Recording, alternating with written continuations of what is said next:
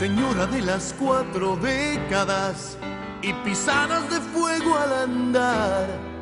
Su figura ya no es la de los quince, pero el tiempo no sabe marchitar.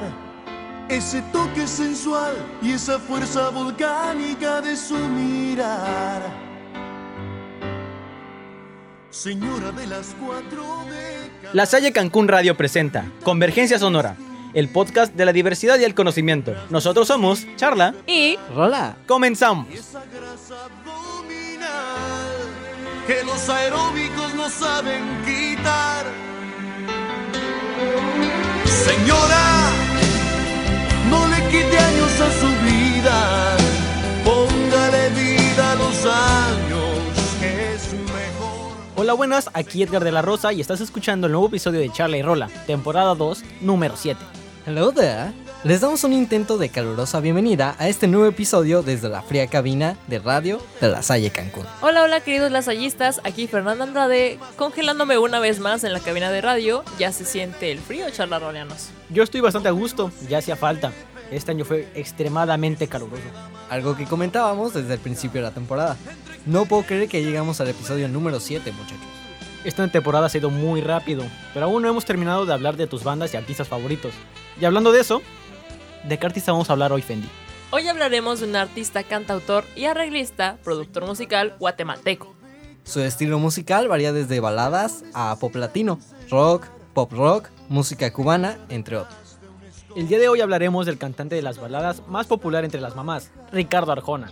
Con más cuidado el arte de amar. Señora de las cuatro décadas, no insista en regresar a los 30, con sus cuarenta y tantos. Conocido por su estilo lírico, Arjona con frecuencia aborda temas de amor e intenta abordar temas sociales en sus canciones como el racismo, la transexualidad y la inmigración.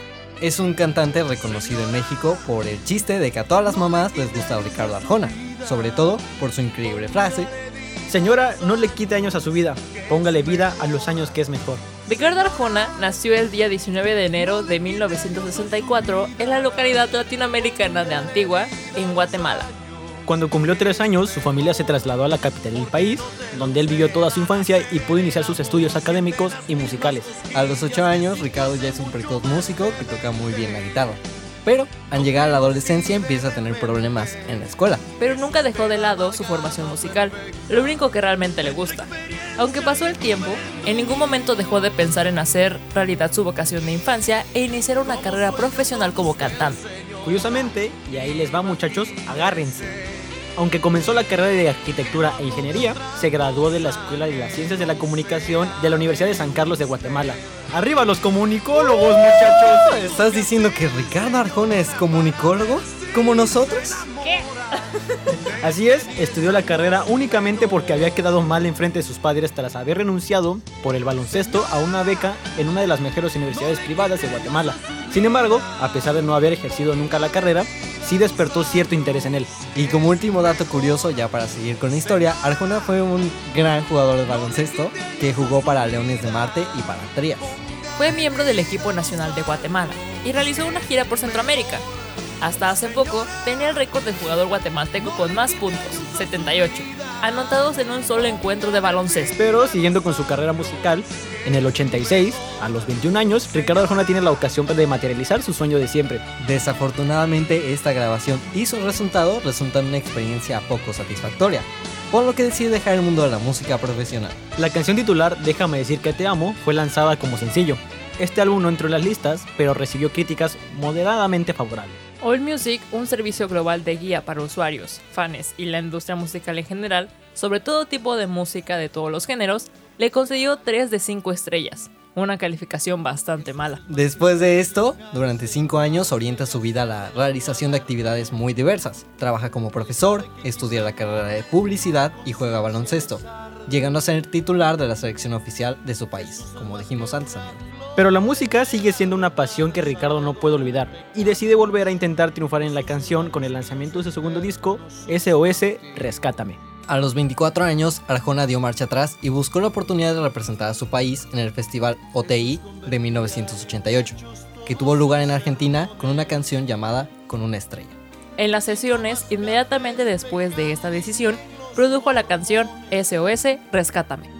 Su segundo álbum de estudio, titulado Jesús Verbo No Sustantivo, le trajo éxito comercial y críticas favorables en América Latina y los Estados Unidos y se convirtió en una de superventas en la mayor parte de América Central. Desde ese momento no deja los estudios de grabación y sigue editando todas sus composiciones. Jesús, verbo no sustantivo, de 1988, se convirtió en el gran éxito que espera desde los inicios de su carrera y significa su consolidación definitiva como compositor y cantante. pastor que se hace rico con la fe. Jesús, hermanos míos, es verbo no sustantivo. Arjona comenzó la nueva década como cantante conocido por toda América Latina. Además, las espectaculares cifras de ventas que consigue este álbum en el mercado musical latino lo convierten en el más vendido de la historia de los países de Centroamérica. Después de unirse a Sony Music en 1991, publicó Del otro lado del sol, uno de sus álbumes menos exitosos. Pero la popularidad de Ricardo Arjona crece sin parar y su trayectoria artística se amplía trabajo tras trabajo. Después de su trabajo en Jesús Verbo No Sustantivo, viaja a México, donde actúa en la telenovela Alcanzar una estrella, y es también el autor de su tema principal. Temas de esa época como La mujer que no soñé y Solo una mujer se suman a su larga lista de éxitos.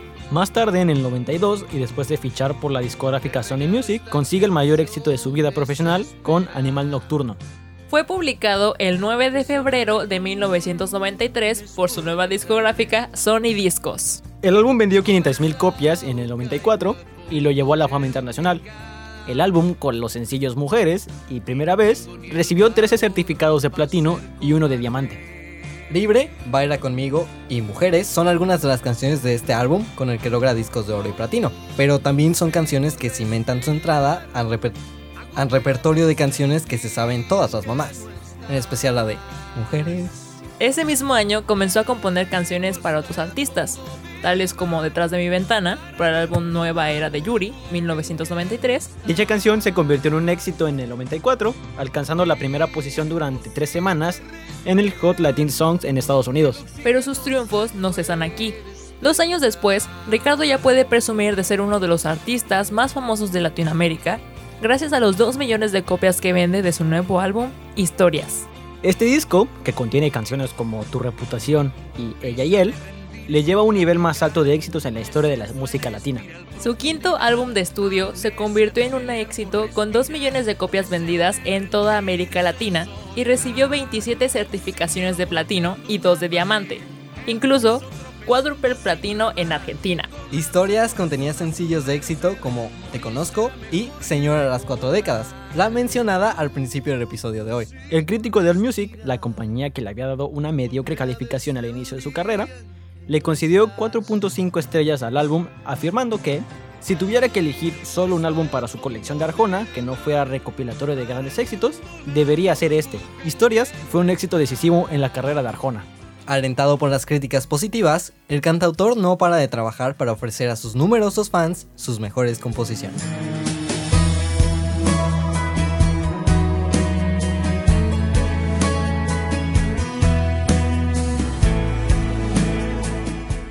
El 20 de agosto de 1996 graba Si el norte fuera sur, su sexto álbum de estudio y posteriormente muestra su faceta de, ar- de artista más comprometido con las letras del disco sin daños a terceros. Fue el primer álbum el cual Arjona se aventuró más allá con el tema amor, para explorar el nacionalismo y la globalización, entre otros temas sociopolíticos. Incluía cuatro sencillos, Si el norte fuera sur, cuyo tema principal es la relación entre Estados Unidos y América Latina, Tu reputación, Me enseñaste y Ella y él. Billboard lo proclamó el álbum rock del año en 1997.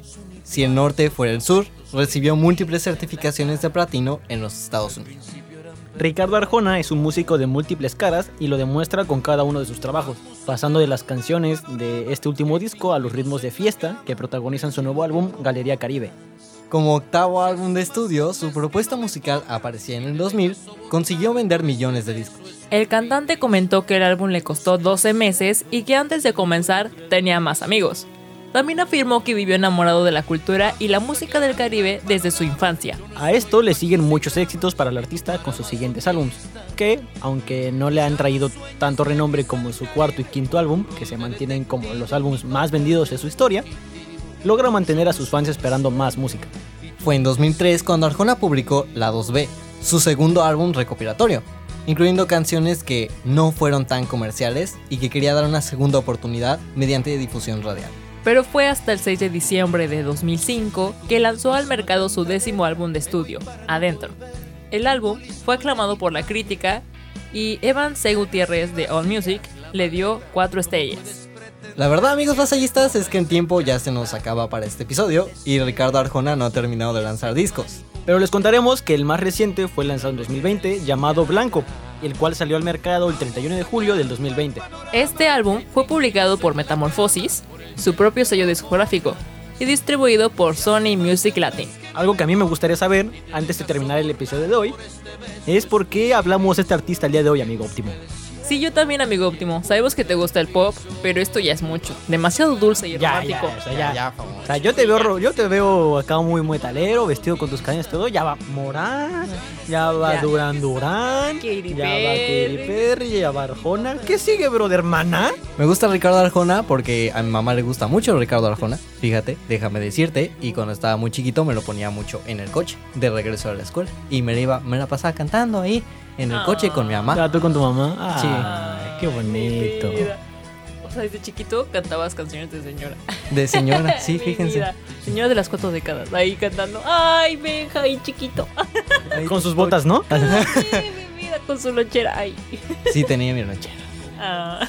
Pero pues ya, realmente es porque a mamá le gustaba mucho Ricardo Arjona. Y desde sus gustos así secretitos Ah, yo pensé que era ajá, top, top 5 gustos de la óptimo mamá. de la óptima mamá.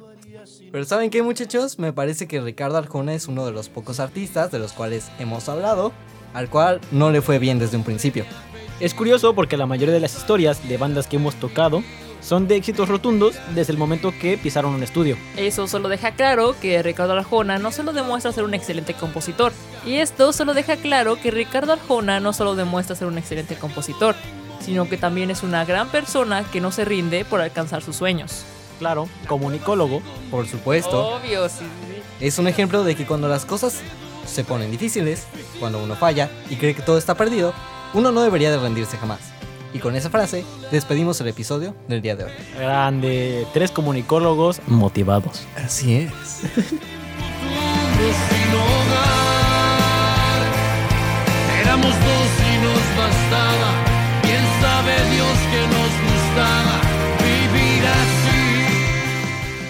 Esto fue charla. y Rola. Esperamos hayan disfrutado de esta séptima emisión del podcast Charlie Rola, temporada 2. Los esperamos el próximo martes a las 2 de la tarde solo por la Salle Cancún Radio. Convergencia sonora. Si era permitido vivir así.